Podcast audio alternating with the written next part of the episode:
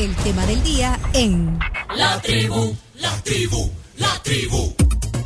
Bueno, vamos a observar la realidad en este programa de tertulia. Les anticipo, jóvenes.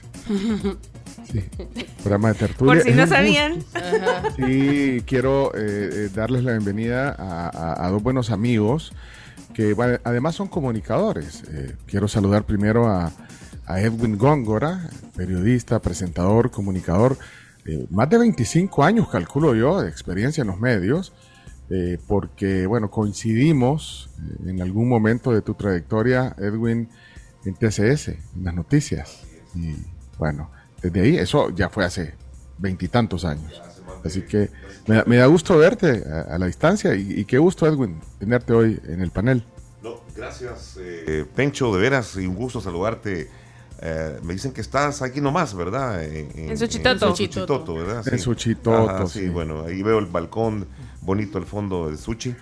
Eh, Ahí está el Suchitlán, ¿ves? El, espérate, lo allá alcanzas se a ver mira. allá atrás. No, un gustazo Suchi. siempre estar aquí con, con ustedes. Veo que la familia ha crecido eh, y teníamos rato de no venir, pero qué bueno y de veras es un gusto. Ahí te veo en Twitter, ahí veo eh, tu archivo que pusiste hace poco con, con el chele Daniel Rux, algo muy bonito, y te decía que esos son videos de oro que hay que guardar y que le vas a contar a tus nietos, así que es un gusto siempre compartir con ustedes. Sí, y, y sí, fue en TCS que compartimos. Sí, fue en TCS cuando estábamos haciendo, sacando los guiones en la- para, para la, para la edición del día siguiente. Eh, para la, ah, Sí, que nos tocaba ahí. nos Turno- tocaba ir a la- turno- De la Turno noche. tardío, Sí, ¿eh? de la noche. Sí. En la noche. Íbamos allá a la, a la fotocopiadora que estaba allá al otro lado Ah, que iban a la fotocopiadora. a sacarle copia para los guiones. Como teníamos que entregar una transmisión, uno para los presentadores. Ah. Sí. Y todo. a ver los teletipos, ¿te acordás? Teníamos que ver Todavía los había teletipos, teletipos, ¿no? sí. Todavía había Acá en teletipos. F, Sí. UPI, France Eh, Press. u- Camila, Karen, usted está muy jovencita para... para entender. Sí, ahí sí me Sí. poncharon. Sí, la verdad sí. Sí. no tengo ni idea de los teletipos. Y bueno, no son teletubbies, son teletubbies. Bueno, pero qué gusto. Y también está hoy compartiendo la mesa eh, Mauricio Maravilla. Mauricio es abogado y, y- y bueno, también tiene una trayectoria eh, en los medios de comunicación, ha trabajado en radio, en televisión, escribe eh, y también hace análisis. Eh, Mauricio Maravilla, ¿cómo estás? Qué gusto. Bueno, al menos lo intento. Pencho, Sí. saludos hasta allá donde estás, un gran abrazo. Bueno, qué gusto estar aquí de nuevo en la tribu. Esta, esta vista es preciosa. Yo, de las cosas que más me gusta cuando vengo es tener esta mirada de la, de la ciudad capital. De la ciclovía. De- de- también de la inutilizada ciclovía. Sí. Sí, Eso, bueno. no, eso no estaba, eh, esa ciclovía no estaba cuando llegaste la última vez, Eh, no, vine en diciembre, creo que esto habrá sido hace un- algunos Un meses, par de un par de meses, meses, ¿no? Sí, sí. Bueno, pero me da mucho gusto estar aquí con todo el equipo. ¿Se conocían con Edwin?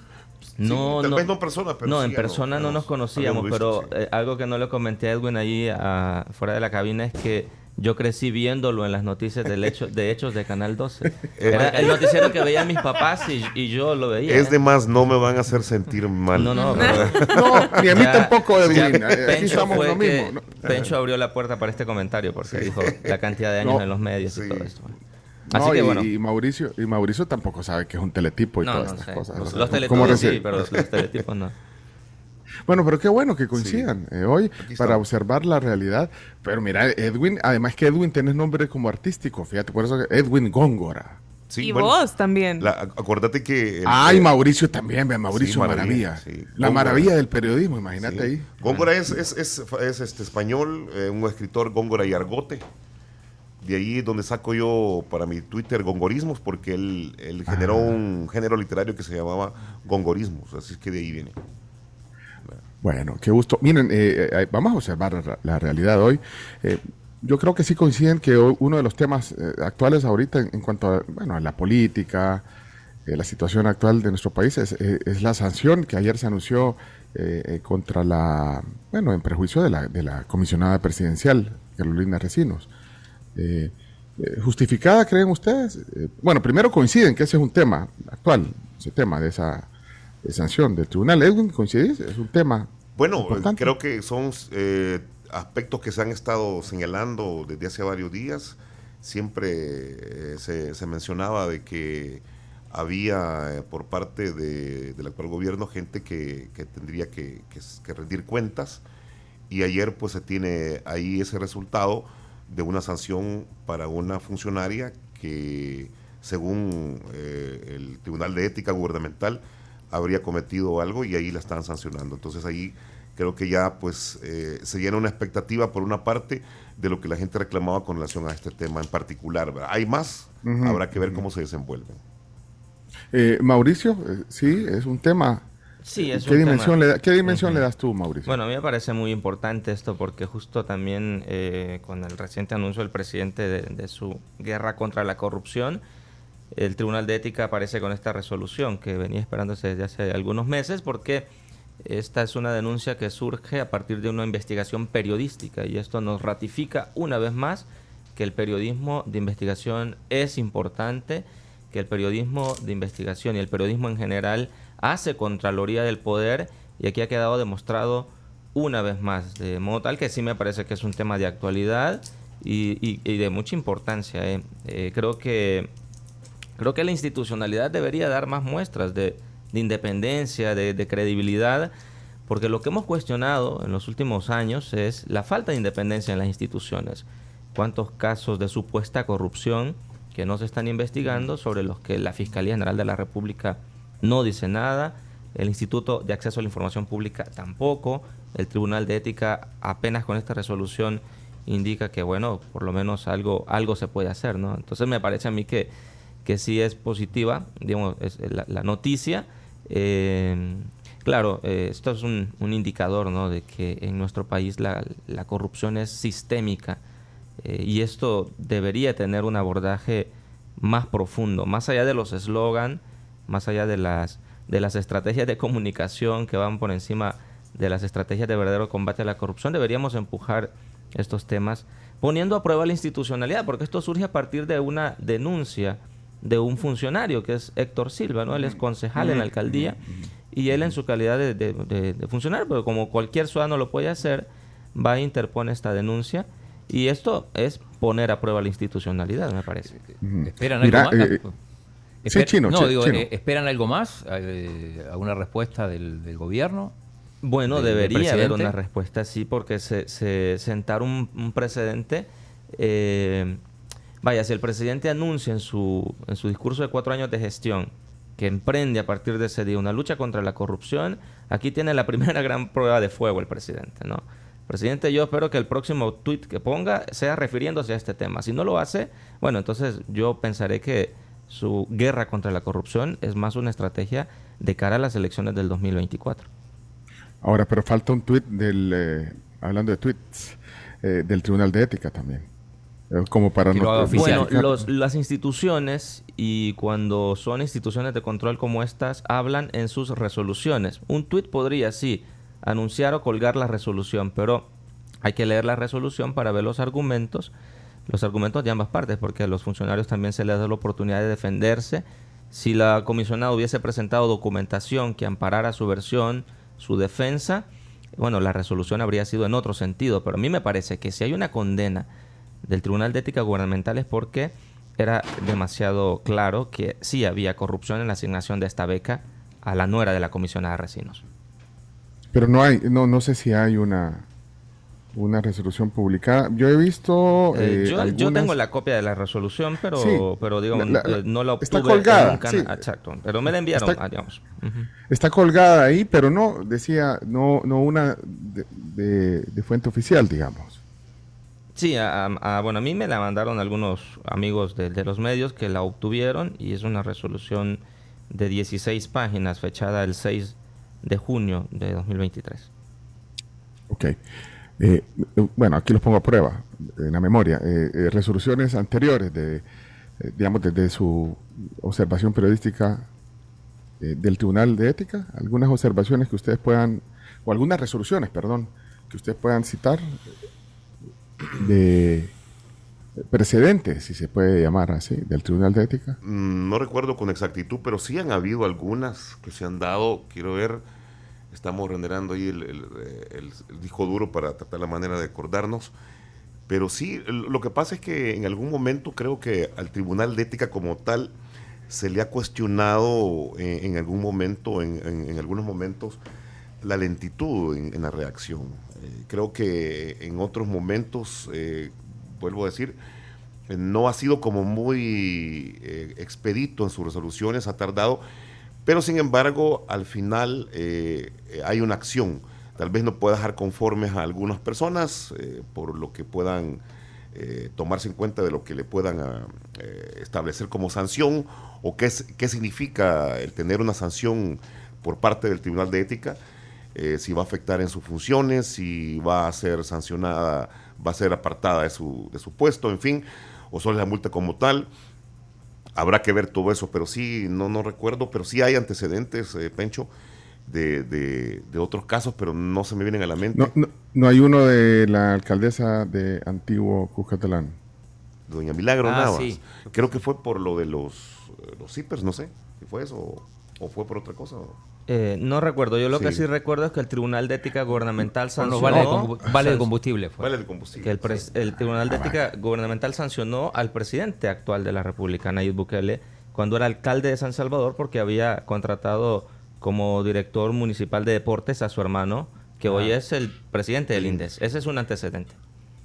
Sí, es que, eh, ¿saben por qué se los pongo? Bueno, y sí, justamente esos son algunos, eh, porque eh, vaya, hasta dónde llega, pues, yo creo que habría que entender, ya hemos hablado, hecho varias veces aquí con, con el presidente del Tribunal de Ética, que por cierto es el mismo presidente de, de EDESA, del Estado de Catalán, pero, pero para entender un poquito cuál es ese rol, porque al final, creo que él mismo lo dijo aquí, que, que tenía un pues sí, o sea, unas limitantes en su acción. Muchas limitantes. De hecho, la misma ley de ética gubernamental, eh, cuando sanciona, lo hace con multas. Y en muchas ocasiones las multas son, bueno, en este caso es una multa de 2.400 eh, y algo dólares. 2.430 y algo. Por ahí, ¿no? Por ahí, gracias Camila. Ahora, eh, la, de, perdón, pero la, de la alcaldesa Antiguo, la sanción, la multa fue, fue mayor, fue de 3.000 dólares. Sí, sí fue, Aún así, mayor que y, revisar las... Y fue por haber utilizado los recursos eh, de la alcaldía para fines personales, para, eh, para combustible del carro de su hija, algo así. Esa fue la resolución. en estos casos, en estos casos se aplica esto de que cuando, de que a los a los funcionarios eh, les importa muy poco la, la, la, sanción que se puede imponer porque es más lo que ganan cometiendo la infracción que la eventual multa que puedan obtener. ¿no? Ocurre, por ejemplo, cuando los partidos hacen campaña adelantada, eh, que las sanciones son risibles, entonces dicen, bueno, pero es más la ganancia que tengo incumpliendo la ley. Sí es cierto, hay muchas limitaciones ahí en cuanto a, a esto, porque vaya, por ejemplo, el precedente que acabo de citar. Si el presidente hubiese respetado la normativa ya con una sanción del Tribunal de Ética, no hubiese nombrado como presidente del INDES a su hermano, ¿no? Entonces allí donde digo, bueno, la, la, la, misma condena tampoco sirvió de mucho. Hubo otra de una alcaldesa, en este caso de Apopa, que la sancionaron porque contrató a una familiar, por la contratación de una familiar, también hubo una sanción. Entonces, hay algunas, pero yo lo que quería citar, bueno, y pueden haber otras otros que, que, que, deben de estar ahí, porque bueno, las resoluciones las ponen, pero lo que iba a decir es que no pasa nada. Eso te iba a decir, ¿qué, qué, significa que un tribunal eh, te sancione o, te diga, mire, usted cometió esto? O sea, ¿cuál es la incidencia que tiene en términos generales eh, eh, que un tribunal de ética te haya sancionado? Eso habrá que ver, que pesa en el currículum, sigue en el cargo. No sé si esto es como una falta cuando uno que es empleado le dicen, mire, cometió una falta, lo vamos a, sancionar, no venga tres días a trabajar, le vamos a descontar tarjeta amarilla o verde. No sé, ¿qué significa? Eso habrá que preguntar también. Ajá, ajá, yo creo que por eso que había que ver el antecedente. Entonces, ¿qué va a pasar ahorita? Porque ahí están diciendo algunos, bueno, tú dijiste, Mauricio, yo esperaría que el próximo tweet fuera del presidente sobre esto, pero ¿qué dimensión tiene? Sí, para, para, el mismo gobierno. Pues. exactamente, digo, esto, esta, esta condena, bueno, esta resolución eh, si tiene fecha 6 de, junio, habría que revisar, eh, porque siempre las resoluciones son recurribles. Eh, si es una resolución en firme, si, bueno, ¿qué, ¿qué, pasa con esto? Habría que revisar la ley de ética gubernamental, pero en definitiva lo que intento decir es que esto se suma a otras acusaciones de supuesta corrupción. Yo soy muy cuidadoso cuando digo supuesta corrupción. Eh, porque, digamos, el principio de presunción de inocencia para mí aplica para todo mundo. Para todo mundo. Eh, así sea funcionario o no sea funcionario. Por eso digo supuesta corrupción. Bueno, pero las acusaciones, cuando están documentadas, cuando hay investigaciones periodísticas que respaldan con documentación oficial incluso, lo mínimo que debería hacer la institución eh, como la Fiscalía General de la República sería investigar esto, ¿no? Eh, porque no es la primera. En el caso de la comisionada Recinos, por ejemplo, no es el primer señalamiento que se da en ese sentido, ¿no? Ella, de hecho, es de los funcionarios que integran la lista Angel eh, y, Estados Unidos ha dicho ahí que hay cosas que, investigar, etc. Es la jefa de gabinete y como tal, por ejemplo, cuál es su responsabilidad o cuál es su su conocimiento sobre los dos expedientes que de marzo a septiembre de 2020 la CICIE documentó en el contexto de la pandemia. Todas estas cosas están ahí en el aire todavía. Entonces, sobre esto no, no se dice mucho, pero debería, debería el gobierno comenzar esta guerra contra la corrupción en sus propias casas, digo, puertas hacia adentro. Ya que hablabas de, antecedentes, aquí encontraba uno donde dice el Tribunal de Ética Gubernamental eh, sancionó a Maritza Aide Calderón de Ríos, ex viceministro de Trabajo y ex miembro del Consejo Nacional de la Niñez y de la Adolescencia y directora ejecutiva interna de Honoren de dicha institución. También está ese otro antecedente. Bueno, eh, ahí está ese, ese hecho. A ver, a ver qué, reacciones hay, pero, pero por eso entender que es un tribunal de ética. Al final esto no es una, simplemente es, una multa. No son eh, vinculantes. Sí. sí, digamos, las resoluciones eh, la condena en este caso es, esta multa, ¿no?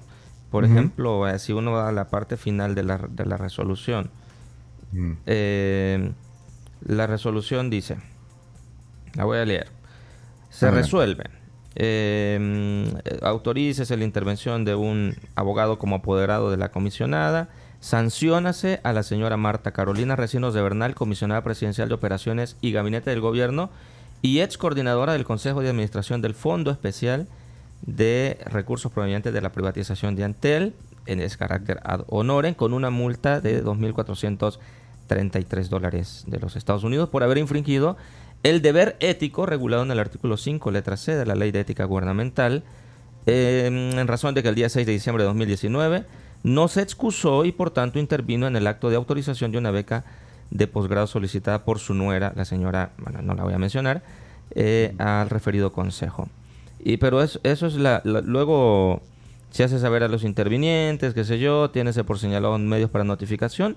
La única sanción es esta multa. Entonces, ahí es donde sí creo que, que al Tribunal de Ética le hacen falta herramientas para que las sanciones sean ejemplificantes, ¿no? Porque digo, bueno, a veces insisto en esto. El funcionario prefiere eh, infringir la norma porque en la mayoría de casos estos, estos hechos no llegan a conocimiento de la institucionalidad. Entonces, ¿cuántos casos pasan burlándose de la ley? Bueno, este caso sí se conoció por una investigación periodística eh, de Loida Velar, de hecho, fue publicada en una revista. Eh, así que en Factum, sí, así que Loida, bueno, qué bien, porque allí se demuestra que el periodismo importa. Y hace una función vital. En la Contraloría del Poder, exactamente. Eh, porque, bueno, en definitiva, contra, la Contraloría significa examinar cada acto de los funcionarios públicos y si estos no son apegados a la ley, eh, son antiéticos, eh, entonces tiene que haber una consecuencia, ¿no? Y el carácter ético de los funcionarios también eh, es importante a la hora de ejercer un cargo, porque dice instrucción y moralidad notoria, casi en todos los cargos públicos aparece este, este, este postulado como requisito. Bueno, pero, pero ahí está, sanción, multa, se paga la multa y ya, cumpliste. ¿Vale? Eh, o sea, si lo vemos de una manera práctica. Sí, eso es lo que ocurre. Eh, eso es lo que ocurre. Ahí termina. Bueno. bueno, eh, ahí, estoy leyendo algunos comentarios de la audiencia. Está el WhatsApp, siempre los leemos y es más, nos dan algunos insumos interesantes para compartirlo con los invitados que, que son observadores de la realidad hoy aquí eh, Mauricio y Edwin dicen que qué vozarrón el de Edwin. Así lo hace, así, así hace la voz. Siempre ha sido así, Edwin. hace la voz así. para, para, pantallar un poco, ¿ah? no, son broma. gran vozarrón, gran vozarrón. Mira, eh, otro tema que está en el, en el tapete ahorita es eh, la reducción de los municipios y los diputados. Yo creo que ya se, terminó, se cerró esto con la aprobación ayer en la Comisión Política de los municipios. Ya, ya, quedó establecido, ya se discutió toda la semana. Así que yo creo que ahí se cerró ese capítulo de, del tema de, de, que sea ya formal la reducción de diputados la semana pasada y ahora que aprobaron ayer el dictamen para llevarlo en teoría hoy a la plenaria de, los de la bueno, reducción a 44 municipios. ¿Cómo ven eso? ¿Ustedes eh, va a tener algún algún problema? ¿Cómo lo perciben? Bueno, yo he estado hablando con algunos eh, alcaldes ahí en el programa que tenemos en, Cronio, en la entrevista El Salvador Today, que hemos invitado a varios, y por lo menos de los diferentes eh, partidos coinciden en señalar que de una u otra forma esto es un reto para, para, para muchos.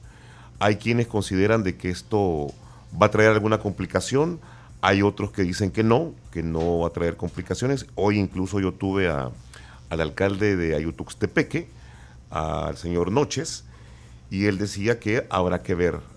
No hay que juzgar, dice, hay que ver cómo se desenvuelven los acontecimientos, como para saber si esta medida puede ser buena o no puede ser buena. Eh, obviamente habrá que trabajar más, eh, habrá que desenvolverse más.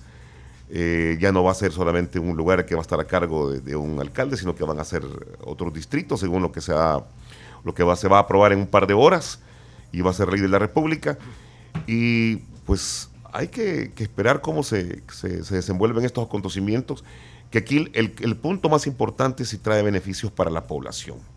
¿Qué va a traer esto? Hay municipios que son muy pequeños, ahí estaba yo eh, viendo, buscando información de algunos municipios que, son, hay en Chalatenango, eh, municipios que, en realidad eh, tendrían nada más como que 800 pobladores, otros que tienen 600 en, La Paz, y que al, verlos podrían traer beneficios porque otros municipios que están en mejor desarrollo podrían ellos verse beneficiados. Así es que hay, hay pros y contras, como decía el alcalde hoy en el programa, y habrá que esperar cómo se desenvuelve, pero que haya apuestas eh, sobre esto, porque también hay un concepto que trae la ley, que estaba leyendo eh, yo el día de ayer, y que obviamente eh, permitirá de una u otra forma que esto sea la base, dice, para asegurar el correcto funcionamiento de una gestión municipal que cumpla con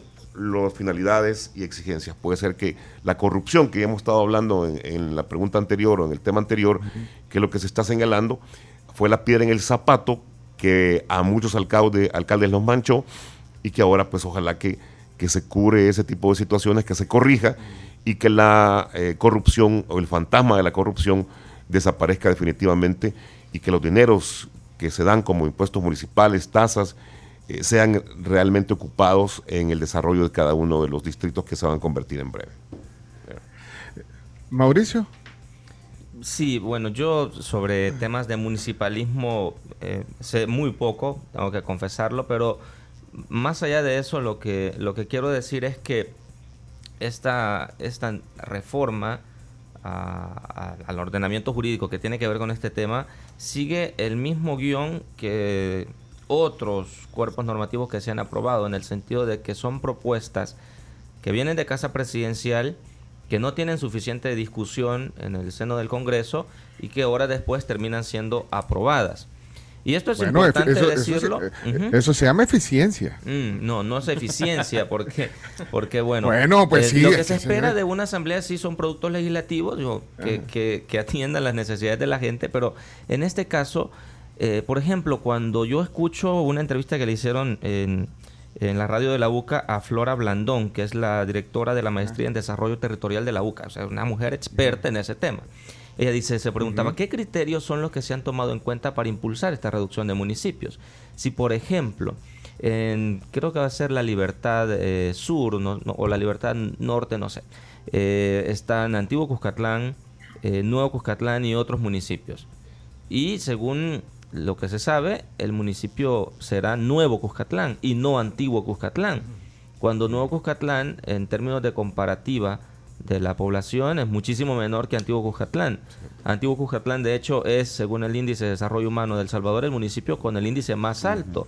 Es decir, si fueran criterios económicos, si solo tomáramos en cuenta por lo menos ese criterio económico, surge la pregunta, ¿por qué no, Antiguo Cuscatlán y si Nuevo Cuscatlán va a ser el municipio? Y allí es donde yo alcanzo a ver un cálculo electoral en todo esto, ¿no? Me parece que la reforma, más allá de este cacareado discurso de luchar contra la corrupción y de reordenar el territorio, tiene una clara intención de cara a las elecciones de 2024. Yo me lo explico así y hay suficientes elementos que me hacen creer que eso es así. Mira, ¿y, qué, qué vaticinan? ¿Se, se, va a trazar el, Tribunal Supremo Electoral? Eh, bueno, más allá de las intenciones que tú decís o, lo, que comentaba también Edwin, ¿creen que va a haber un atraso y que eso va a generar un problema o no? A mí me preocupa la inseguridad jurídica que se genere con estas reformas porque, bueno, ese edificio que tenemos ahí enfrente, si pudiéramos ver la cantidad de ideas que están saliendo de allí, los pleitos, el humo que está saliendo de ese edificio, sería increíble, porque allí se tienen unos líos internos ahora mismo que yo no sé, desde aquí no se alcanza a ver, pero apenas cruzar esa, esa puerta, uno podría darse cuenta de los líos que hay ahí, porque eh, todas estas estos cambios en las normativas que tienen que ver con directamente con las elecciones, se afectan el calendario electoral.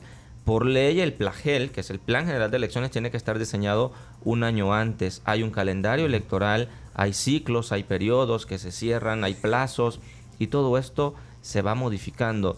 Eh, a la preocupación que ya tenía el Tribunal Supremo Electoral con el voto en el exterior y las modalidades de voto desde el exterior, se le añade ahora esta reconfiguración del mapa eh, territorial de El Salvador eh, administrativamente. ¿no? Entonces todo esto le imprime dinámicas eh, complicadas al Tribunal Supremo Electoral. Y luego habrá que pensar también cómo estos cambios en, la, en el tema del municipalismo van a afectar otras cosas, por ejemplo, las jurisdicciones, es decir, el órgano judicial. Si hay un juzgado de paz en el municipio de San Luis La Reina, por ejemplo, y este deja de ser municipio, ese juzgado va a seguir existiendo o cómo se va a plantear todo esto dentro de la ley orgánica judicial. Por eso digo, cuando las cosas se hacen de manera apresurada nos arriesgamos a meternos en más líos de los que pretendemos resolver. Bueno, yo estaba leyendo algunas noticias eh, en las que las autoridades del tribunal, por lo menos en las primeras de cambio, porque hay algunos magistrados que han dicho que, no, que, iban a esperar que se aprobara todo esto como para, para, ver el planteamiento y me imagino que han tomado algunas medidas.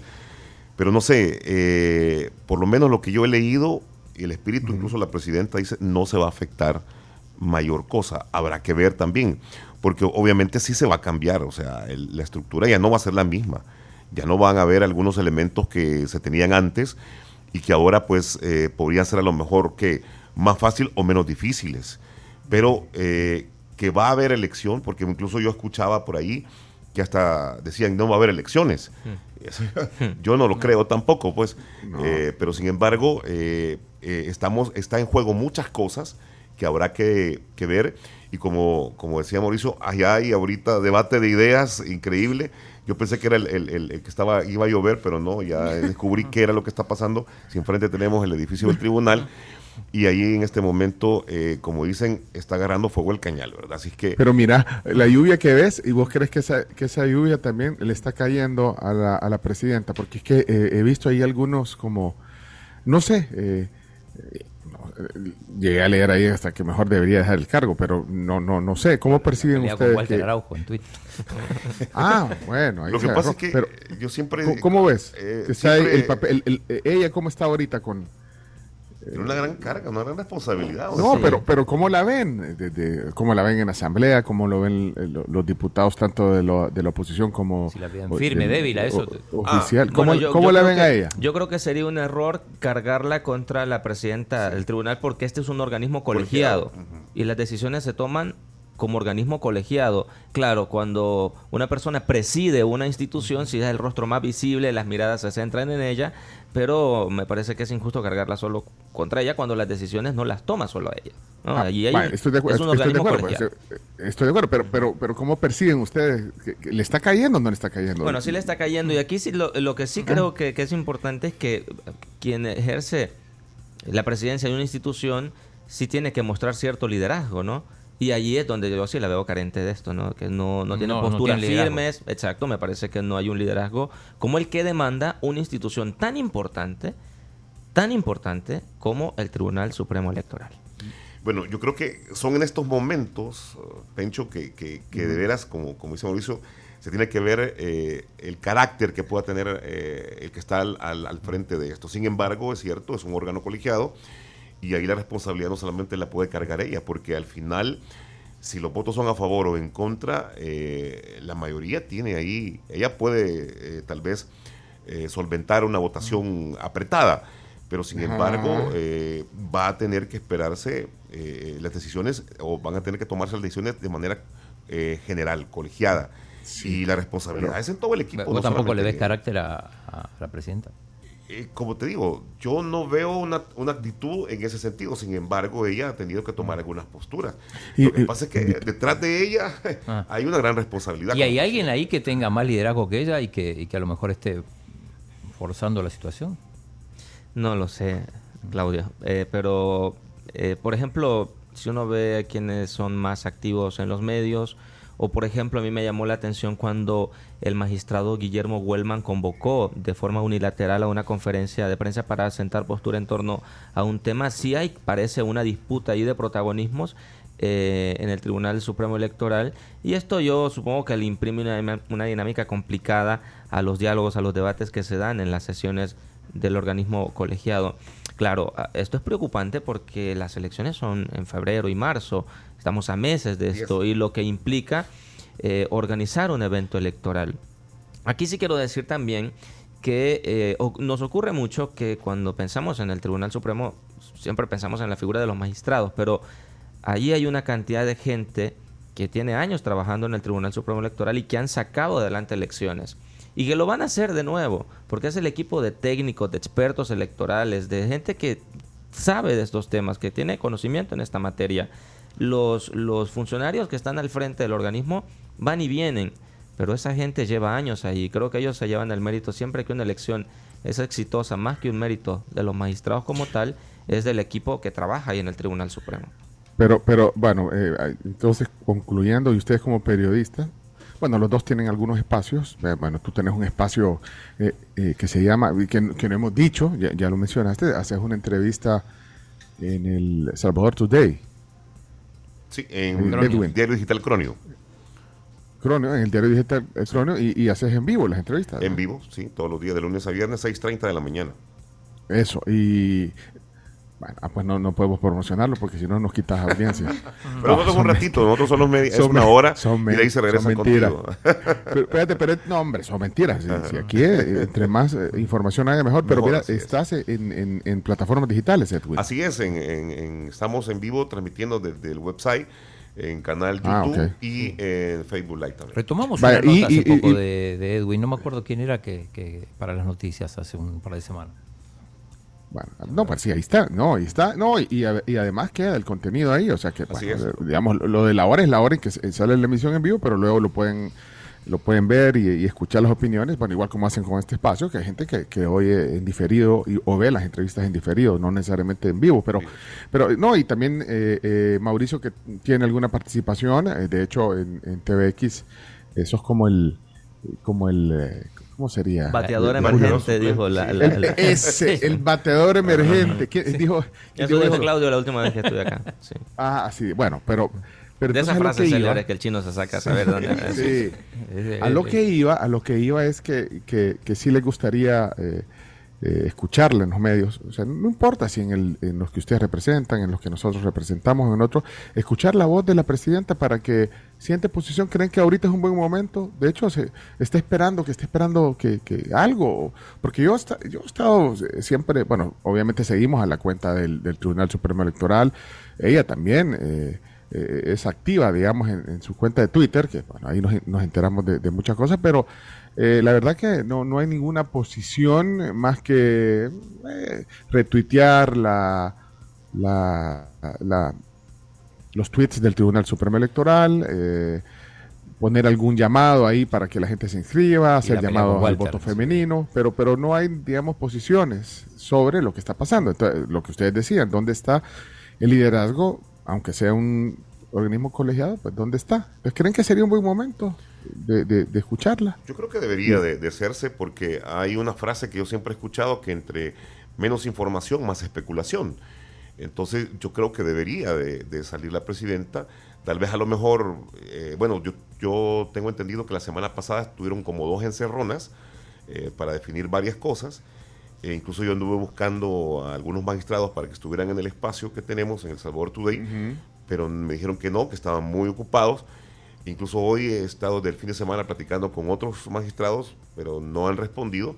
Entonces, eso te puedo decir, no he visto también que han aparecido en otros medios, eh, que están haciendo algo. Yo esperaría pues que, si tuviéramos una, postura oficial, fuera que aclarara cómo va a estar esto y, que no vaya a haber más confusión, porque al final la gente lo que quiere saber es que un evento electoral como el que se nos avecina tenga resultados y que todo sea transparente básicamente.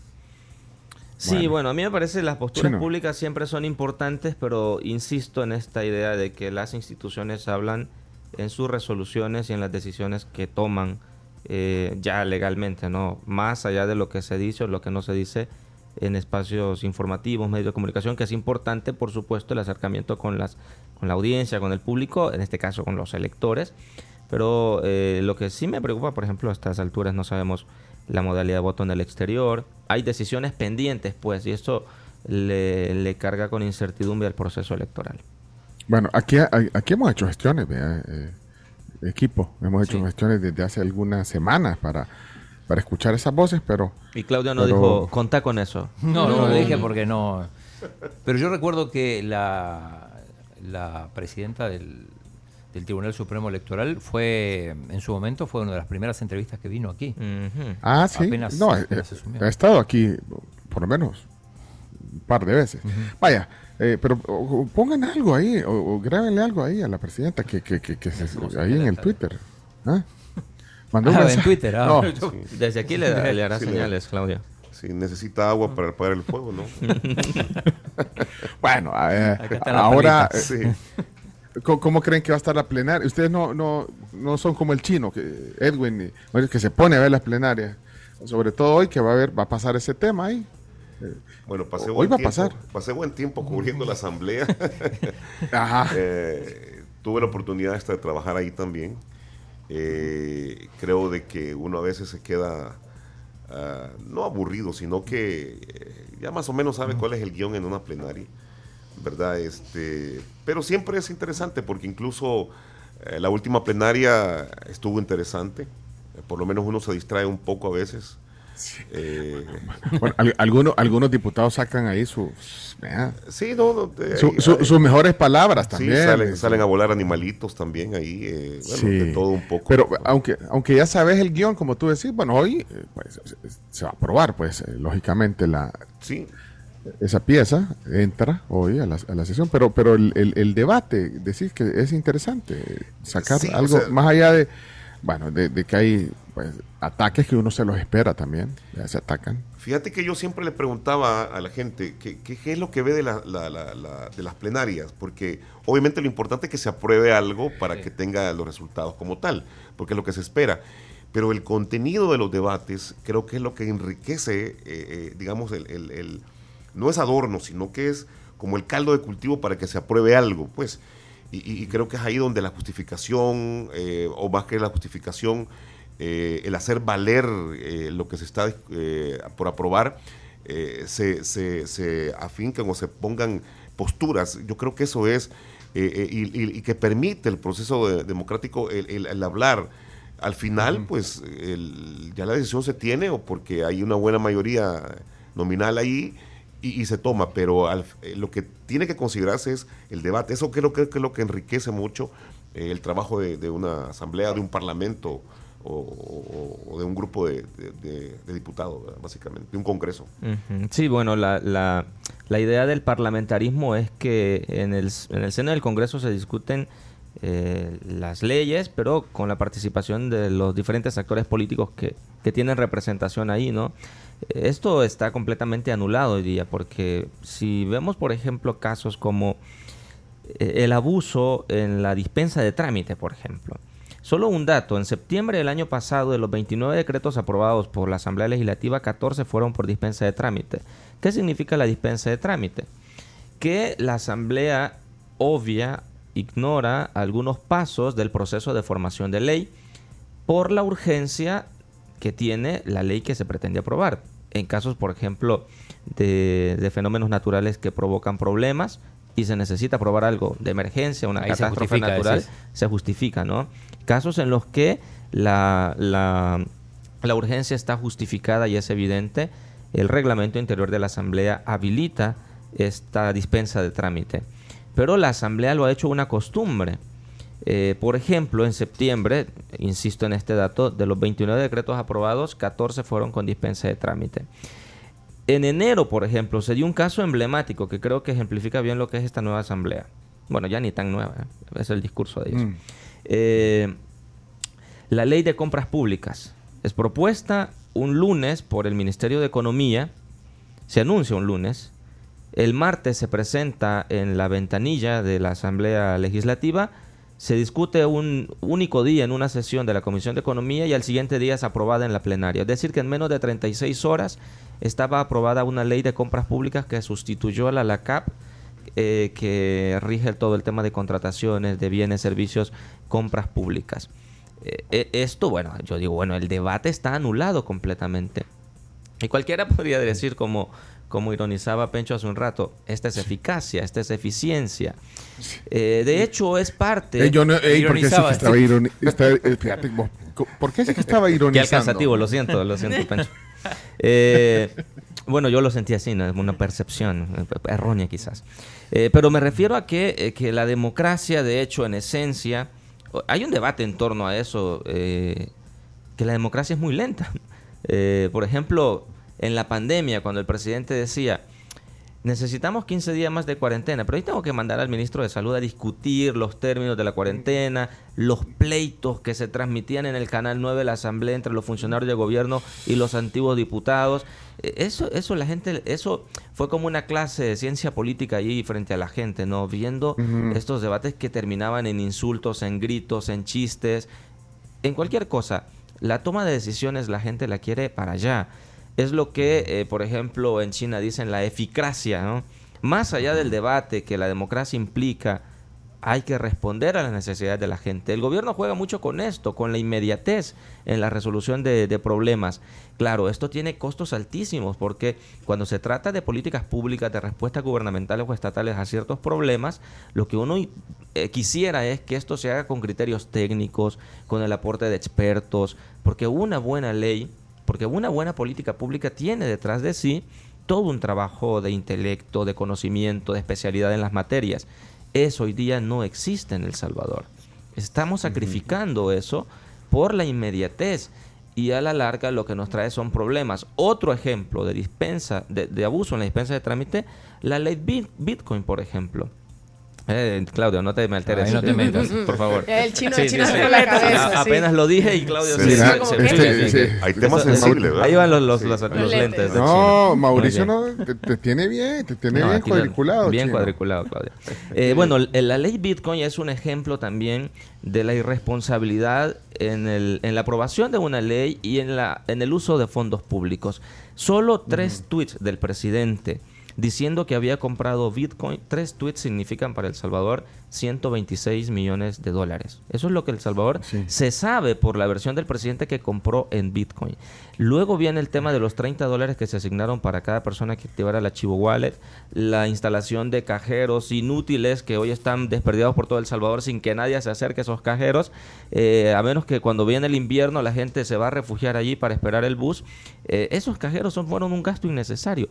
Cuando las políticas públicas se echan a andar así, como confesó ayer el presidente del INDES aquí en esta silla donde yo estoy, dijo, bueno, cuando nos dimos cuenta de que Panamá no iba a ser la sede de los Juegos Centroamericanos, nosotros, me llama la ministra y dice, mira, está pasando esto. Bueno, en una cena familiar yo le digo al presidente, echemos a andar esto nosotros y él dice, démosle.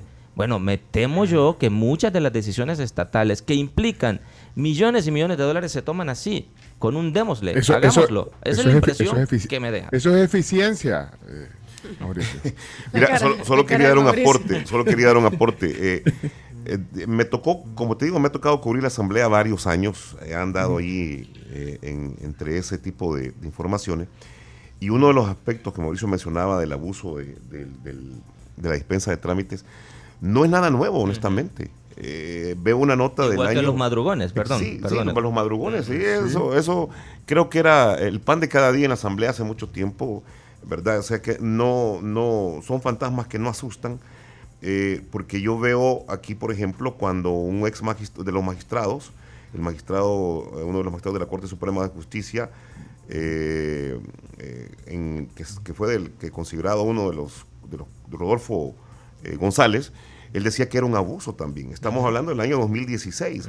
O sea, esto ya no es nada nuevo y, y se- son cosas que se van manteniendo, pues, o que se Pero van heredando. ocurría, pues. la diferencia Ajá. en ese momento, Edwin, perdón que te interrumpa, Ajá. es que había un control institucional y la sala, varias de esas, de esas leyes que se aprobaron sin discusión parlamentaria, fueron declaradas inconstitucionales posteriormente porque ignoraban lo que es un principio fundamental del parlamentarismo, que es el debate, la deliberación, la discusión, la argumentación eh, en la aprobación de una ley. Sí, y también incluso eh, hubo un acuerdo interno entre las fracciones en aquel momento que se comprometían a que no iba a haber más madrugones ni más eh, dispensa de trámites. Sin embargo, se mantenía en aquel entonces. O sea, yo lo que quiero dejar con esto es que, que- que si bien hay algunos elementos que tú señalas que la Corte reaccionó y tal vez hoy no lo hace, pero sin embargo es un instrumento que se mantiene y que no es nada nuevo que se ha venido ejerciendo en los eh, eh, Pues sí, pero del que, país. que- que no sea nada nuevo, pues, pues sí, pero son Eso no fantasmas que tú lo decís. en bueno. Correcto, o sea, no digo Ajá, que sea no- algo bueno. No deberían de pero- estar asustando esos Ajá, fantasmas. pero sin embargo, pues ahí ha Seguir estado. asustando. Ajá, ahí ha estado pendi- pendiente, pues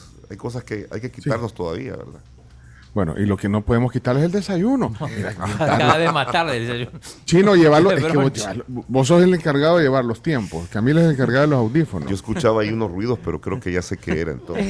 No, hombre, mira, desayunemos. eh, sí, bueno, eh, Edwin de la Pampa viene los desayunos. Ah, gracias. Vos puedes elegir primero porque, eh, o sea, Mauricio hace un- unos meses estuvo con nosotros, ya, ya, ya, Ya probaste los la desayunos. Sí, ya, sí. ya, ya pasaste, ¿verdad?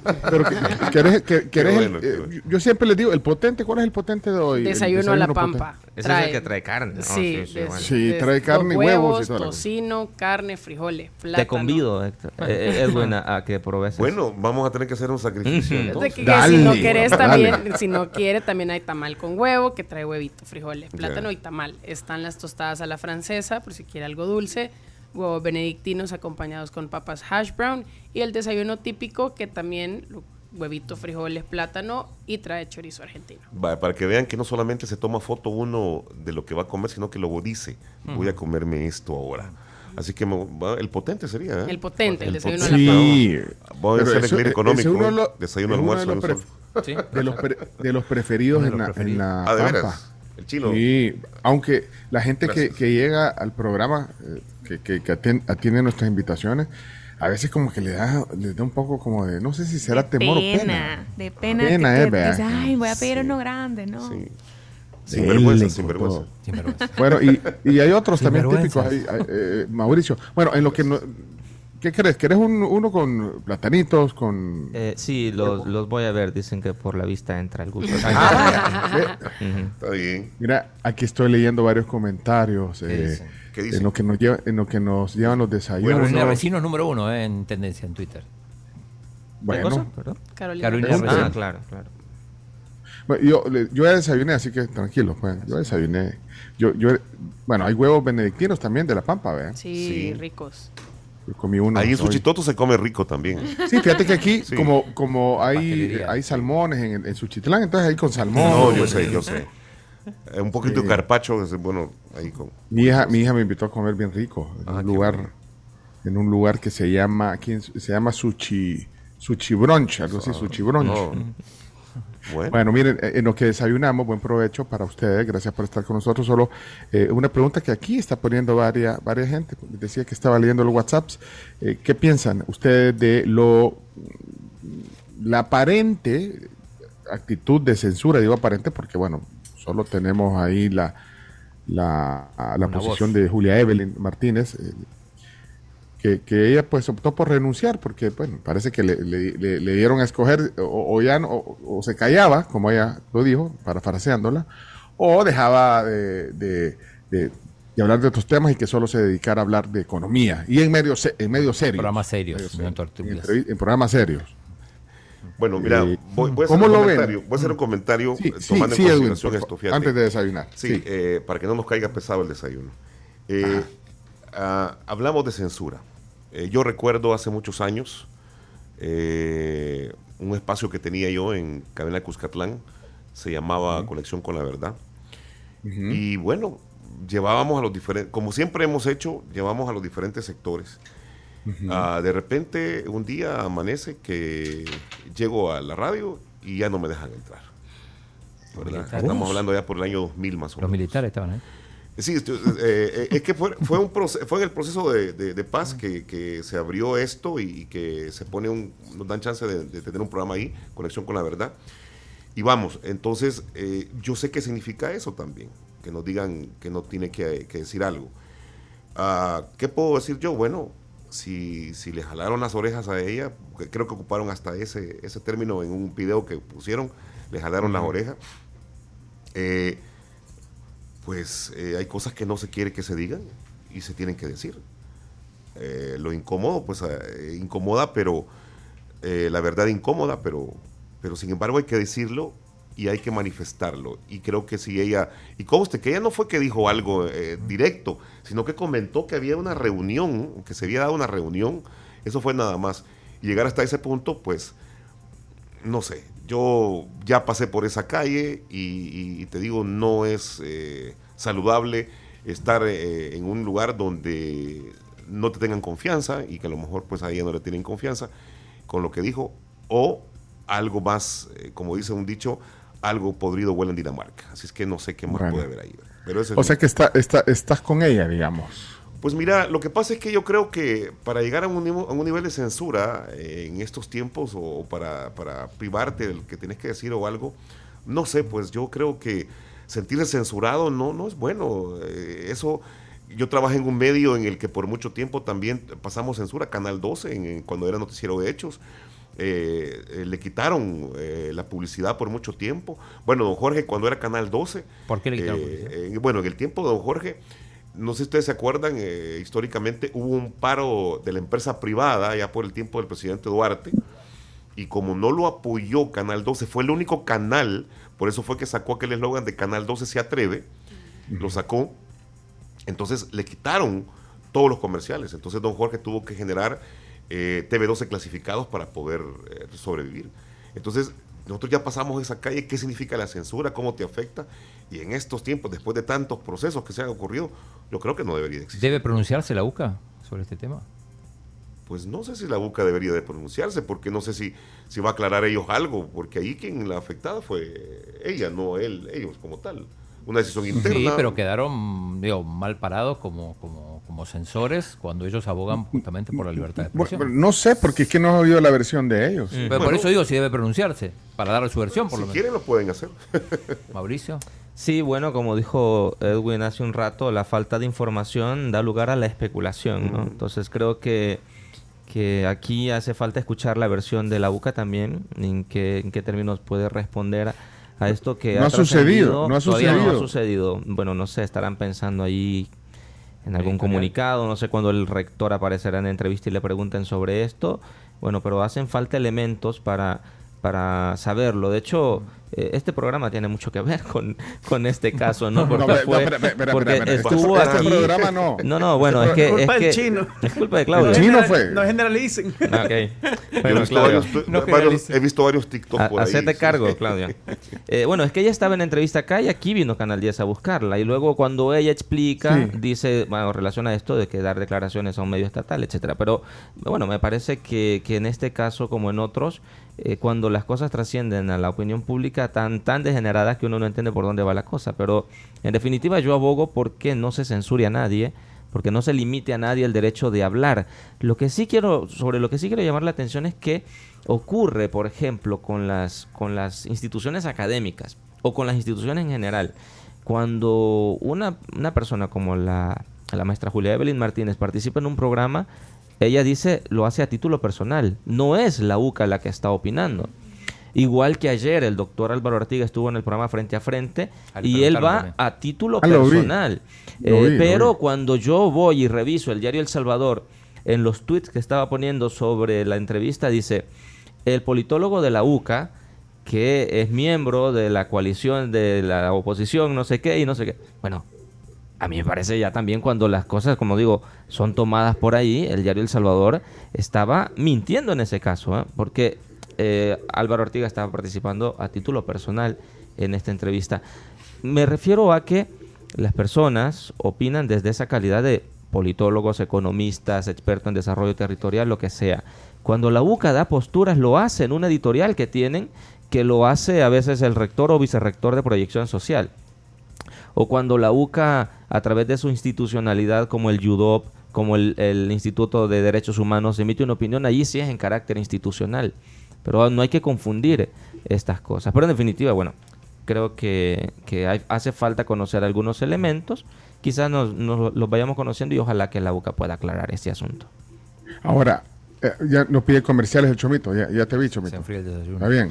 Porque el chino, a- el chino además, está El chino tiene hambre por dos. además Está estoy viendo que esa computadora tiene el 5% de carga, entonces Sí, por- ya probablemente Ah, se nos va, vaya ok, Pencho y van a decir que censura y no, no para nada. Vaya, pues. Pero mira una cosa. eh, cuando vos estás en una institución, eh, al final eh, te, te regís por lo que la institución dice vos. Eh, depende, pues, o sea, ya sea privada. Entonces yo creo que hay que diferenciar. Estas son declaraciones mías en carácter personal, pero al final, eh, si trabajas para una empresa, bueno, en este caso no es una empresa, es una institución educativa, eh, no sé si lo que vos digas tiene consecuencias también en tu trabajo. Ese es un tema para poner en el debate. también. Exactamente, Sí, exactamente. porque no sé si se puede poner un chaleco y quitarse otro, no sé.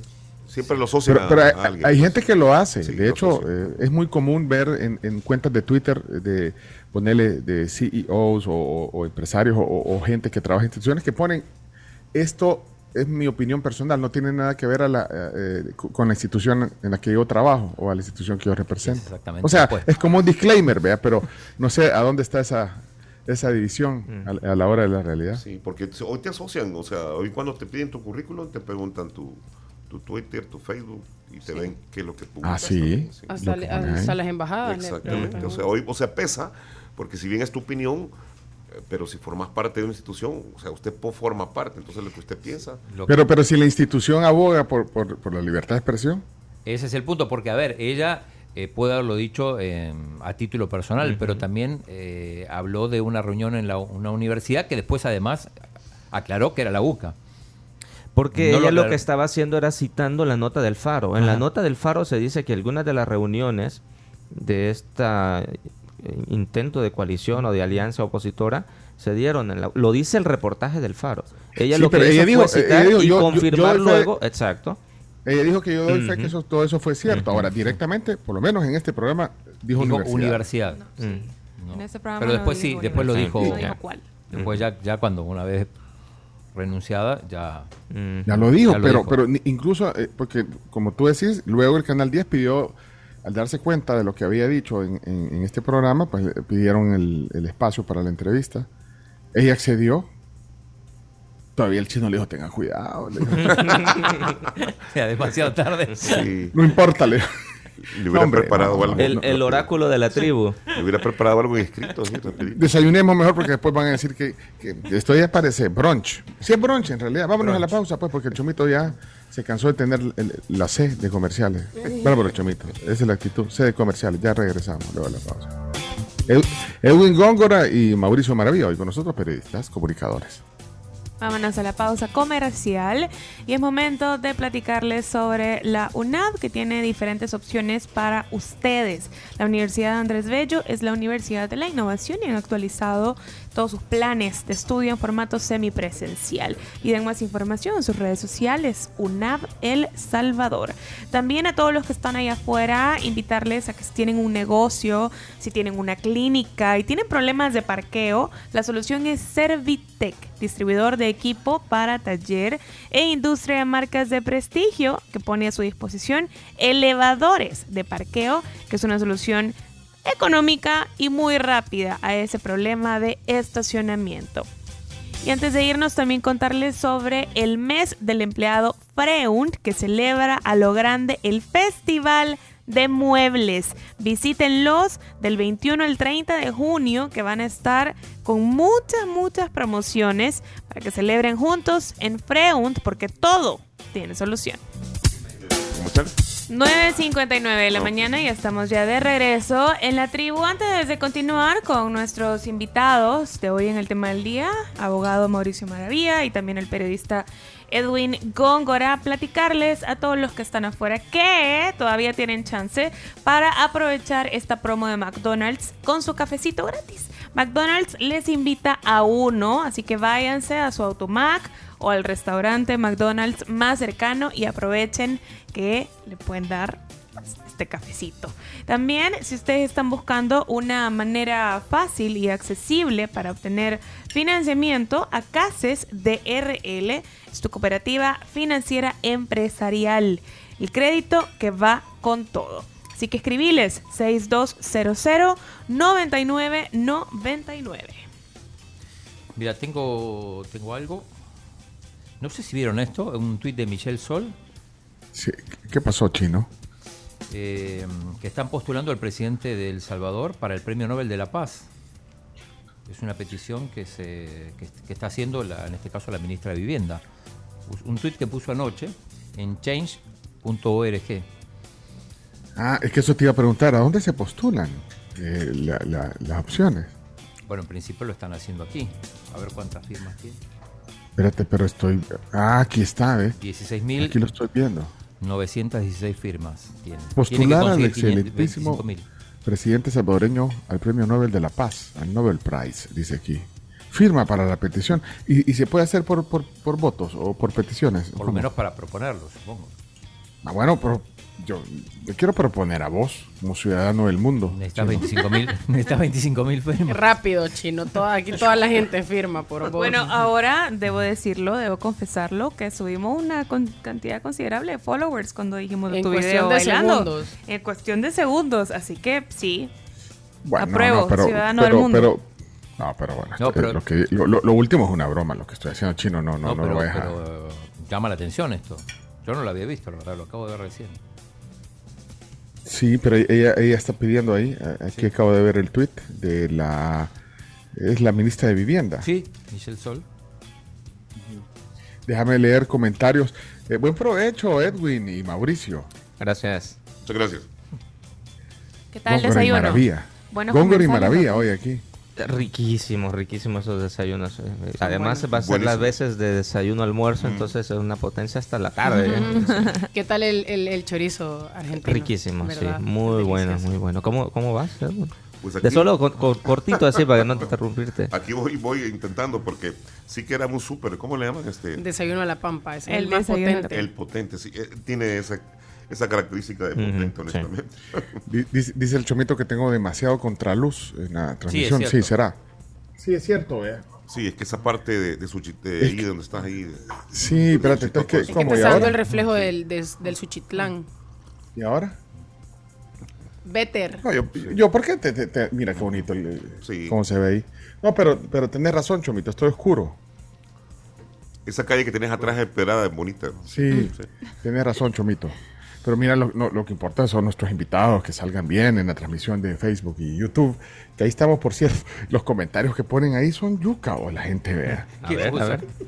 No, no, no, no, no, no, no sé, aquí estaba viendo. Lo que pasa es que mm, yo me pido disculpas que a veces el chomito es el que, el que recibe los comentarios y de ahí eh, lo- los traslada. Pero pueden ver, ahí están públicos los, co- los comentarios en Facebook y YouTube y también en WhatsApp. Interesante, ¿quieren que les lea algunos en lo que terminamos de desayunar? Sí, dale. Vaya, que hay uno, bueno, este dice que son un grupo espectacular, dice, pero ahí están echándole eh, a la Carms, le están echando flores. De ahí quiero ver otro, dice aquí, cuando escucho a este señor Maravilla, no sé, es como oír a alguien del FMLN, se le salen los rojos, dice aquí, mira, ese, ese es para Mauricio. Ok. Es el salor. Bueno, no sé. Aquí leo otro. Eh, leo otro, dice, cuando uno trabaja para, para Coca-Cola, por ejemplo, le prohíben beber Pepsi Es en cierto lugares públicos o, o estar en eventos, eh, aunque sean en carácter personal. O sea, ¿se podría comparar el caso de la UCA con esto? Pregunta eh, Alicia ahí. Quiero ver ahí. eh, que, que se acobardaron los panelistas en no decir que es censura de parte de la UCA, dice aquí José. Lo voy leyendo en orden como, como van cayendo. De aquí, Mauricio eh, Minor lo, lo borró. Eh, Andrés dice, si no recuerdo mal, escuché la entrevista de Evelyn, ella creo que no estuvo en las reuniones. Sí, sí, dijo que estuvo en dos. Sí, sí estuvo, por lo menos en dos dijo, ¿verdad? Sí. Eh, de ahí, quiero ver, debe cuestionarse la ética del licenciado Castaneda. Bueno, ponen ahí también. Y hay otros que son de audio. Eh, aquí Jazz dice, eh, ¿y los periodistas tendrán algo bueno que reconocer? ¿O solo la tragedia o, os- o el oscurantismo de toda la historia de este país? Preguntan. No, parece que nada de lo que hace el gobierno les parece. Eh, dice, voy, voy a seguir leyendo, después si quieren opinan. Eh, ¿Cuál es su opinión sobre la renuncia obligada? Bueno, esto es lo que hemos estado hablando también hace un rato. Y bueno, así, algunos, y de ahí los demás son como audios. Tenemos audios, escuchemos a Saúl Corpeño. Buenos días, buenos días. Ay, Uy, Camila. Perdón, perdón. Saúl el No. Corpeño le saluda. Así como que exitoso, exitoso por la trayectoria que tiene el tribunal, no. Recordemos en las elecciones cuando perdió Parker, perdió Norman Quijano y iban perdiendo todos los diputados eh, dinosaurios. Y en la noche iban perdiendo y en la mañana ganaron todos otra vez. Ah, no, no, así como que exitoso no lo dudo. Pero bueno, feliz Ahí, día. hay algún- ahí está, gracias. Eh, ese era, eh, Topo, pon a, a Gino, a Jorge. Ahí veo varios comentarios. Sí, aquí tenía, acá tenía David también. Ah, bueno, ponlo. Bueno. Eso de la dispensa de trámites, como dice Edwin, eso no es nuevo. Lo que pasa es que ahora lo están tomando quienes no estuvieron y los que estaban antes y tomaban las decisiones. Y no recordemos las palabras que dijo aquella señora que fue alcaldesa de Santa Ana. En la democracia la mayoría manda, les dijo, les guste o no les guste. Entonces, hoy el pleito es porque ya los otros no son tomados en cuenta, simple y sencillamente.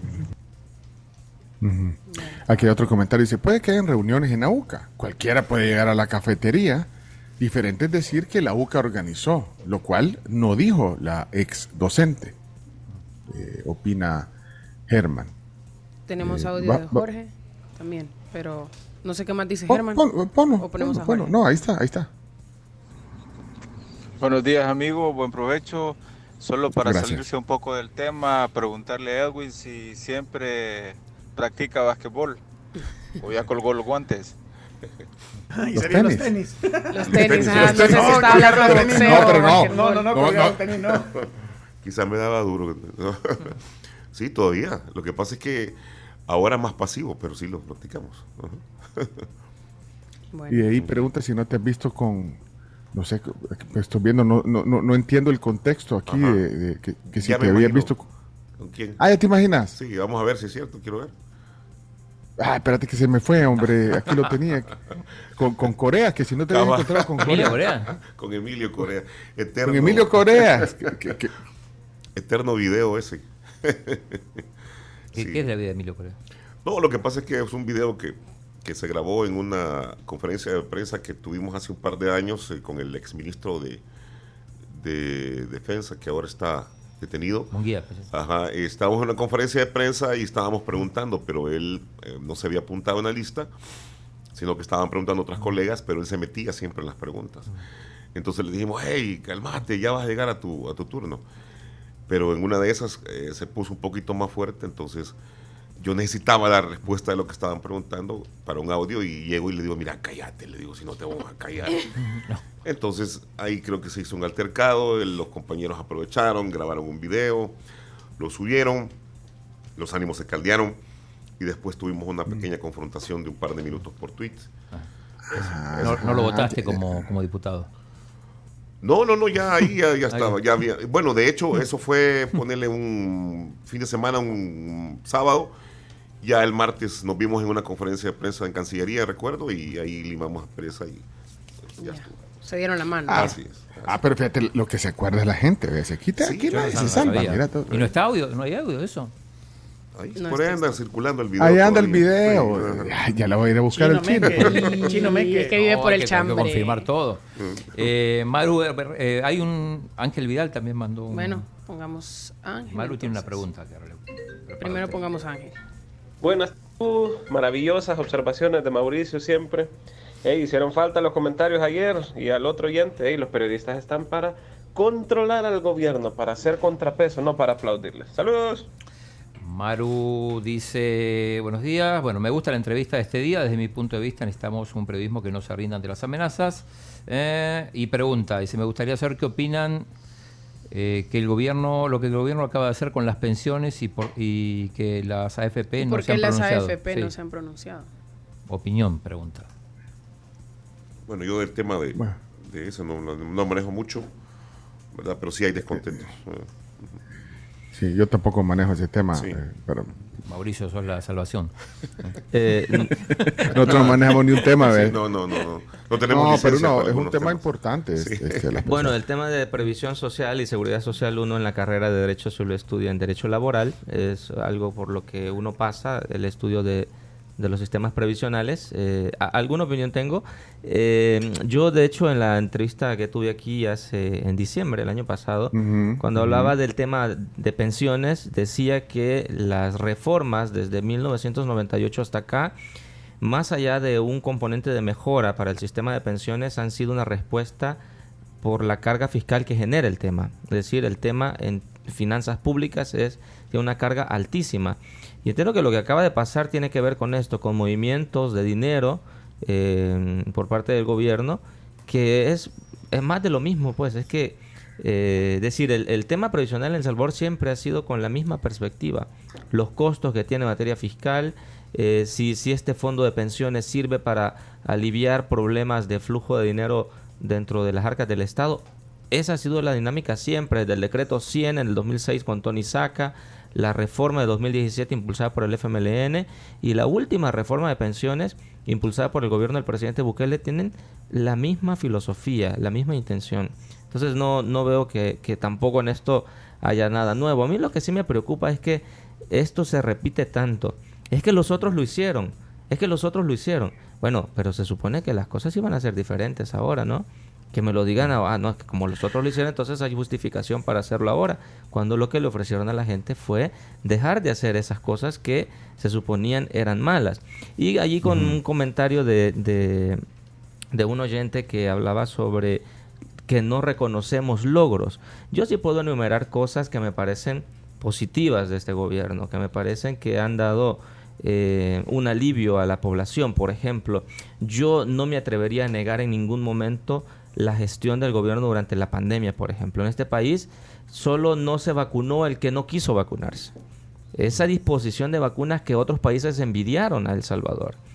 Eh, la toma de pruebas también en, parques, en, puntos como centros comerciales para de, pruebas de PCR, también el gobierno tuvo esta, esta habilidad de disputarse en el mercado internacional, que en aquel momento era muy con- convulsionado, eh, esta posibilidad para que los salvadoreños eh, tuvieran acceso a estas pruebas y vacunas. Eso Ese es por el un primer lado. lo- el logro más es- importante para eh, por supuesto que sí. A mí me parece que ahí eh, hubo, claro, detrás de esto luego vienen otros temas como la construcción del Hospital El Salvador, los dos expedientes de las ICIES en las compras públicas, y allí es donde yo digo, bueno, eh, una respuesta gubernamental, digamos, oportuna, no justificaba también eh, el abuso de, los titulares de las instituciones a la hora de contratar y bueno, podría por la prisa justificarse una contratación directa, ver un contexto de emergencia. De hecho, habían decretos que habilitaban esto. Pero nada de eso sabemos. Ya han pasado tres años. porque no nos rinden cuentas de lo que pasó en aquel momento? Pero callan sobre esto. Entonces se mezclan varias cosas. Otro, otro logro este tema de seguridad, por ejemplo, ¿no? Tiene un altísimo costo en materia de derechos humanos, por supuesto, y la independencia judicial está seriamente comprometida en El Salvador, pero es palpable la reducción de los homicidios y la reducción de las extorsiones también. Hay otros delitos ahí que sí llaman la atención, como las desapariciones, que no se está prestando atención a esto. Otro, otra cosa que a mí me parece positiva, esta filosofía, esta intención con la ley crecer juntos. Eh, Yo me parece que si a esta ley se le diera eh, el andamiaje institucional y la cantidad de recursos que requiere, comenzaríamos a transitar por un camino diferente para nuestra niñez y que para el futuro de El Salvador. Pero eh, lo que genera la ley Crecer Juntos hoy día es preocupaciones en ciertas instituciones como educativas, por ejemplo, porque hay muchas normativas sobre el cuidado de los niños y hay docentes preocupados porque hay normativas ahí que les dan muchas responsabilidades. Entonces, no, es lo que digo, cuando las leyes tienen una buena intención, pero se han hecho deprisa, no se ha consultado, no se ha socializado, eh, todo esto tiene altísimos costos. Pero bueno, ahí Ok. número por lo menos tres o cuatro. Edwin, Miren. top 3 o no? Te- te- hay, ¿Eh? un, hay un tuit de Milena Mayorga que lo voy a leer ahora porque es importante. Ah, léelo, No chino. por- porque sea de Milena, Te caigan sino- hasta en las notificaciones. esos tweets. Sí, dice, lo puso hace 12 minutos, pero es importante. Dice, se Sí, no extiende la designación del TPS para El Salvador por 18 meses. Bueno, esto es importante. Fíjate que el- eh, ahora mismo en Estados Unidos están en plena contienda preelectoral. En las elecciones internas, por ejemplo, los republicanos, ya Donald Trump ha anunciado su intención por ser el candidato republicano, Ron DeSantis, y hay otra persona que se coló, eh, eh, McCain me parece que es el ex vicepresidente, es Mike Pence. Pence, Eh, sí. sí, es Mike Pence. Eh, fíjate que uno revisa los indicadores de migrantes, por ejemplo, en Estados Unidos. Del total de la población de Estados Unidos, los migrantes, ya sea documentados o indocumentados, solo son el 13% de la población estadounidense. Cifras muy parecidas a las que tenía allá por 1890, es decir, hace más de 120 años. Estados Unidos no necesita menos migrantes, necesita más migrantes, de hecho. La tasa de desempleo de los Estados Unidos hoy es el del 3%, es la más baja en los últimos años. Es decir, empleo sí hay, pero los candidatos eh, republicanos hacen de los temas conservadores y del tema de, mig- de migración eh, una batalla de campaña también porque se mueven en un entorno de votantes, mm, eh, digamos, eh, con, con ciertas características xenófobas, de nacionalistas, etcétera. Pero si uno va a los números, eh, creo que, que Estados Unidos eh, entiende bien que necesita más migrantes, no menos. Esos son datos, no son una opinión mía, son datos. Ok, perfecto. Ahí dio esa noticia chino. Miren, eh, ya tenemos que ir terminando. Bueno, empezamos también un poco de, de trazo, bueno, bastante trazo, un poco el chino. Pero eh, vamos a vamos a hacer la sección sacando la bola de cristal para terminar hoy con Edwin Góngora y con Mauricio Maravilla, que ya terminaron de desayunar también hoy, tardío desayuno. Saquemos la bola de cristal. Ok, espérate, porque Chumito no me va a poner la música de bola de cristal. La ando buscando, la ando buscando. Es que, es que Bueno. si pongo la de los expedientes secretos, eh, no, no van a- Ah, no, ese es del chino. No, ese es del chino. Bueno, miren, eh, ¿cómo ven? Aquí le voy a dar tres opciones. ¿Cómo ven la oposición a la oposición política? ¿Organizándose, unida o fragmentada? O sin rumbo, vaya. ¿Cómo la ven? Pues yo honestamente no la veo todavía muy organizada. No, en un mes, ¿cómo la ves en un mes? Es que va a depender de, de- de muchas cuestiones, pues, porque incluso yo hablé con el presidente del COENA la semana pasada y él apuesta de que, eh, ¿cómo se llama?, que su partido va a resurgir y que van a haber dos fuerzas eh, políticas, eh, NI y Arena. Entonces, si Ah. ellos hacen esa apuesta, habrá que ver el trabajo que hacen para, eh, pues, calcular qué músculo tienen y, y enfrentar la próxima elección. Bueno, ahí va. Te pongo las cuatro opciones. eh, Mauricio, ¿cómo ves a la oposición política en, en- en el futuro próximo? ¿Organizándose, unida, fragmentada o sin rumbo? Yo la veo desorientada a la oposición en, en El Salvador, eh, que además es muy difícil conciliar todos los intereses que se expresan en la oposición, desde eh, reclamos muy sociales, muy de, derecho, de, de- de derechos humanos, etcétera, hasta posturas muy conservadoras, todo dentro de la oposición. Eh, lo- los veo con, con serias dificultades, además con los cambios en la legislación y con los cambios que pueden darse en las elecciones próximas, eh, creo que les, les, les cambia un poco el cálculo también a, a la oposición. ¿Le podemos poner sin rumbo entonces por lo que contestó? Sí, la veo sin El rumbo. sin más o menos. Sí, lo que sí, lo que sí admiro y lo que, eh, es este optimismo de la gente de Arena y del FMLN que dice que van a hacer resurgir estos partidos. Yo de verdad Que quisiera levantarme todas las mañanas con un optimismo así, pero a veces no lo encuentro. Ok, vamos a ver. Eh, eh, siguiente premonición de ustedes. ¿Cuándo anunciará el presidente, eh, no sé, la solicitud de, de permiso o, o la renuncia temporal? ¿En qué momento hará eso, ese anuncio el presidente? Tiene que ser en agosto, supuestamente. Por eso será el- el- agosto. el- la cuenta regresiva Sí, que puso, puso. algo en Instagram el otro día. ¿Será sí. eso? Bueno, yo pu- supuse eso, ¿eh? Que más o menos a, a finales de julio. Julio, agosto, Ujú. tiene que ser. Según la- lo- por, lo- por los plazos, pues que se. Ah, por los plazos. Sí. Ajá, por, los, por Pero los plazos que... Félix Ulloa dijo que, que en diciembre.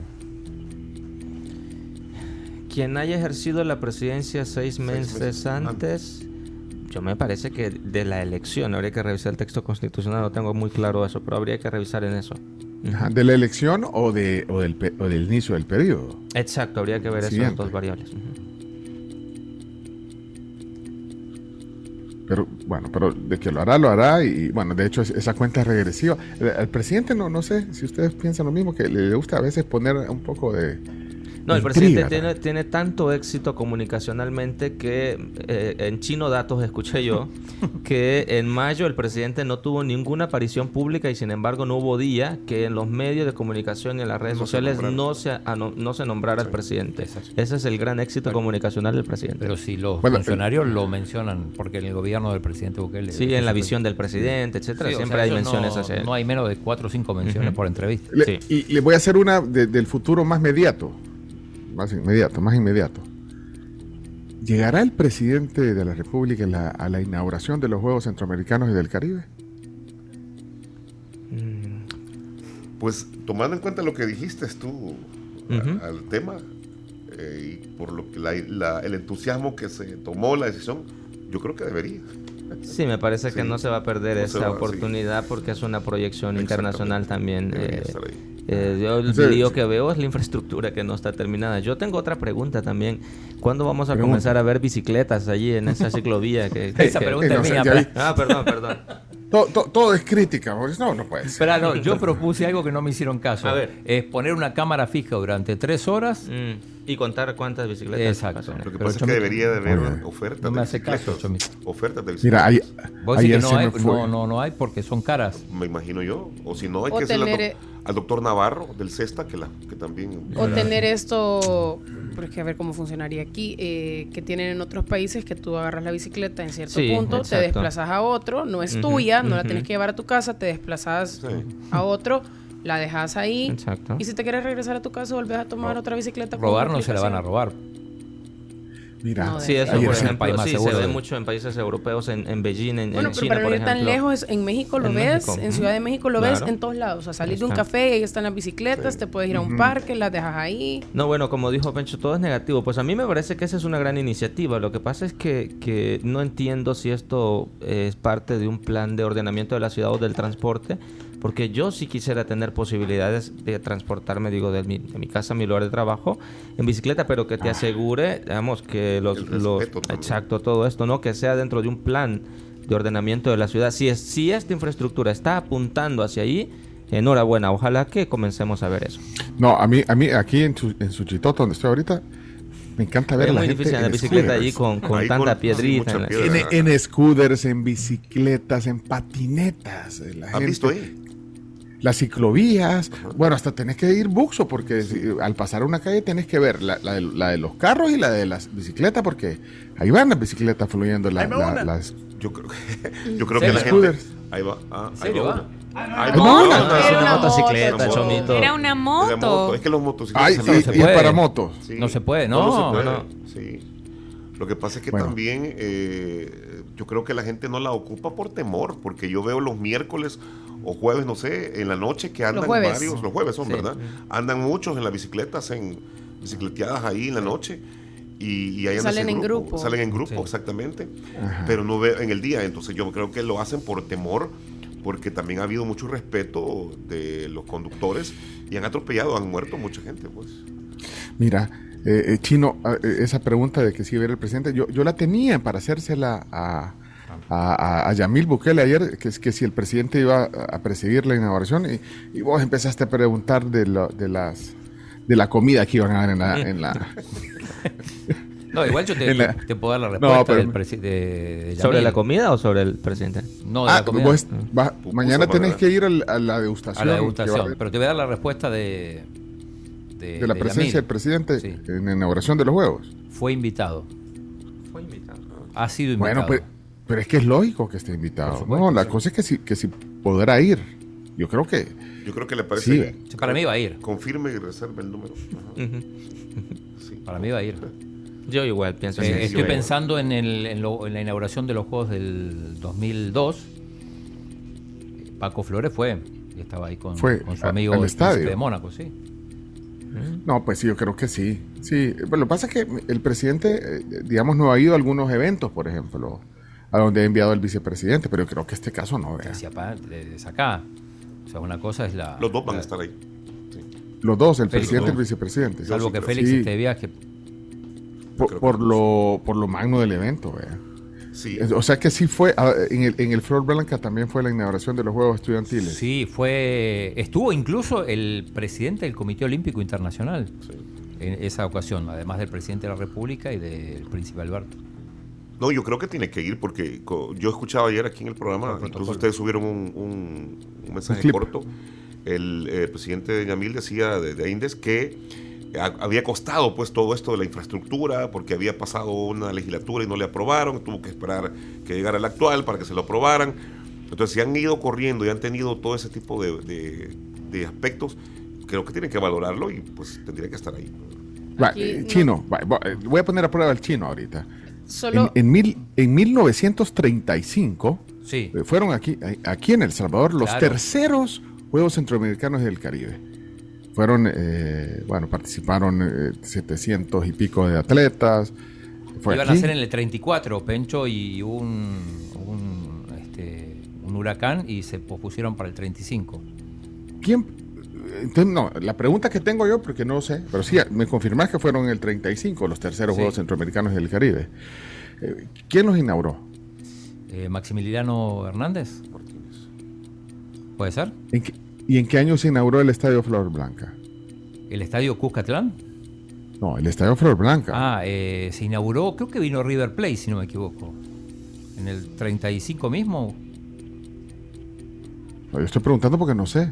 ¿Pero cuándo se inauguró el Flor Blanca? Ya te voy a decir. En- eh, con, con los Juegos Olímpicos debe haber sido o no? No, Oli- estás Era olímpico, no. ¿Por qué no hace nada? olímpico, no. Ya extrañaba esa pose yo. De la. No, creo que sí se inauguraron. Justamente el, el- el- el Flor Blanca se hizo para los Juegos. Sí, bueno, aquí estamos buscando en Google porque nadie de esta mesa sabía. Y dice, el Estadio Flor Blanca es el Estadio Olímpico de El Salvador. En él se han desarrollado los Juegos Centroamericanos y del Caribe en 1935 y 2002. Y los centroamericanos del 77 y del 94. Es el segundo estadio más grande de nuestro país. Pero entonces, pero tenés certeza que fueron inaugurados por el- lo- los Juegos Estudiantiles, eh, estudiantiles Centroamericanos Sí. por el presidente de ese entonces, que Sí, era sí, me acuerdo, Maximiliano me acuerdo. Hernández. Y, y- y de Paco Flores, que Francisco Flores, el presidente 2002, estuvo en la inauguración de, de los de la segunda ocasión en la que se celebraron aquí. ¿Así es? Bueno, todos estos eventos a mí me hace pensar que tampoco, bueno, no sé hacia dónde va la pregunta. eh, si- No, mi pregunta iba para decir de que, el- de que el, que el presidente va a estar ahí, pues. Porque Sí, estuvo, sí, estuvo pero- en el 35 y estuvo en el Y en el, en el 2002. año 50 llegó River Plate a jugar acá, el famoso equipo de River Plate, a inaugurar la luz, la, la iluminación en el Flor Blanca. Y tenemos un Mira, mensaje aquí en WhatsApp que dice que ahora en frente a frente, Yamil dijo que daría discurso al presidente. Ah, bueno. Ahí está. Ah, vaya, ya está. Es que ahí Moisés sí le Es que preguntó. compartimos lo- los Oye, invitados. Es como que yo está- dice. les quería decir, pero los vi bien emocionados especulando y Sí, dije, sí, bueno, no, y- Ah, pero ¿y si lo hacen video? Y si lo hacen pero video. mira, ah, Hoy está Federico con. Ah, el chomito. te voy, a, te voy a enseñar a dónde tenía yo la pregunta para que me crean, mira. Aquí tengo la pregunta, mira. Aquí la tengo la pregunta, mira, para que veas que es cierto, ¿eh? ¿Estará presente el presidente? Se ve todo al revés, como si fuera griego. Ah, vaya. Pero aquí, la- Como si fuera griego. Árabe. Pero aquí Un te- poco ruso. sí. y, y cabal la tenía y aquí todavía apunté, el chino no me dejó hacer esta pregunta. Bueno, miren, ya vieron aquí ustedes hablando y hablando. 10 y Digo, ¿qué hora 28. Hemos roto récord hoy. Hemos- Bueno, sí, pero mira, ha sido un gusto compartir la, la tertulia, la plática. Eso nos gusta hacer aquí, tertuliar con ustedes, Edwin y Mauricio. Gracias por, por aceptar venir a la tribu. Gracias, de veras, porque es siempre interesante conversar. eh, ah, voy a aprovechar el, espacio para decir mi admiración por ti, Pencho. Creo que te has mantenido en, el tiempo, en el espacio con este programa. Hablábamos afuera con Mauricio que no hay muchos eh, colegas periodistas que se han mantenido en espacios de entrevista. Yo le decía, para mí creo que Neto es un ejemplo de que se ha mantenido en el Canal 21 y en radio, desde que yo conozco que en un principio fue Pencho y Aida, eh, tú te has mantenido y creo que pues aquí va a pasar mucho tiempo más y si nos vuelven a invitar vamos a estar acá y vamos a compartir contigo. Creo que Dios felicitaciones Dios y que, y que de veras que hay mucho éxito. eh, siempre es una bendición verlos cómo crecen, cómo, cómo van, cómo se mantienen. Algún día vamos a sentarnos para que nos dejen una, algún tips, algún coaching. y Eso es caro, eso es no, caro. yo sé, yo sé, yo sé. Yo sé, yo, yo entiendo porque es, es un éxito, o sea. Son mentiras. No, son un bestseller, papá. Son un No, bestseller. yo, no, hombre, Ajá. yo te tengo mucho aprecio y No, respeto gracias, también, igual, periodista igual. De, de, de- de- de tantos años. Y Mauricio, mira, Mauricio que es un joven, porque yo creo que es el menor. ¿Qué edad tenés, Bueno, solo vos, solo el- el, 29 menor, años. 29 el menor años, en, la, en la mesa. Bueno, Casi de mi bueno, hijo, Camila, sí. vos, vos sos la más, la más Sí. pequeña, casi. ¿Tú tenés? Casi, O sea, 28. uh, 28. sí, Ah, pero, bueno. pero sos, sos, sos una voz eh, joven. Creo que también, eh, eh, eh, claro, o sea, nosotros tenemos ya algunos kilómetros. Ustedes están en algo, pues, en el periodismo. Nosotros estamos en el tema de, la- de comunicar y de, y de compartir la información, la actualidad, la buena vibra. ¿Cuántos años ya, Pencho? De, ¿De de- de hacer- de- de hacer este formato. No, de tu edad. Te la voy a poner difícil, a mí no me importa decir, pero yo nací en el 66. Ah, Tengo 56. Voy a cumplir 57 años.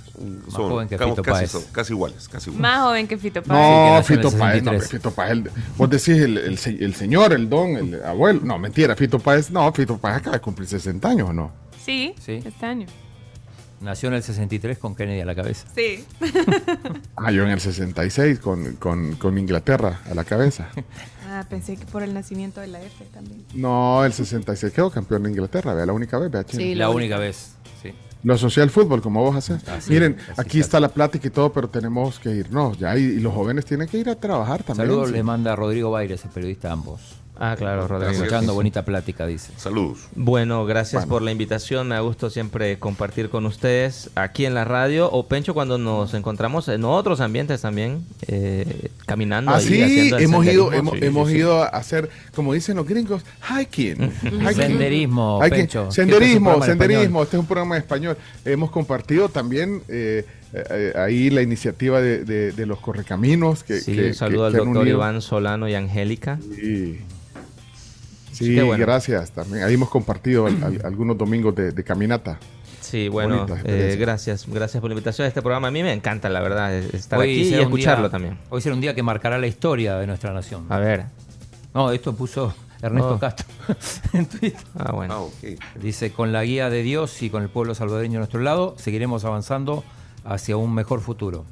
Supongo que tiene que ver Bueno. con lo de los municipios. Eh, hay plenaria, sí. Bueno, es. pues ya no les quitamos su tiempo. Muchas gracias. Saludos, Pencho, y, y feliz estadía ya en Suchitoto. Gracias. Un abrazo, chao. Sí. Adiós. Ahora podcast de esta plática. Vámonos, ya regresamos. Gracias, jóvenes. Vámonos. Oigan, también información de parte de la Casa de las Baterías, que tiene nueva sucursal en Periplaza Apopa. Así que pilas con esa información.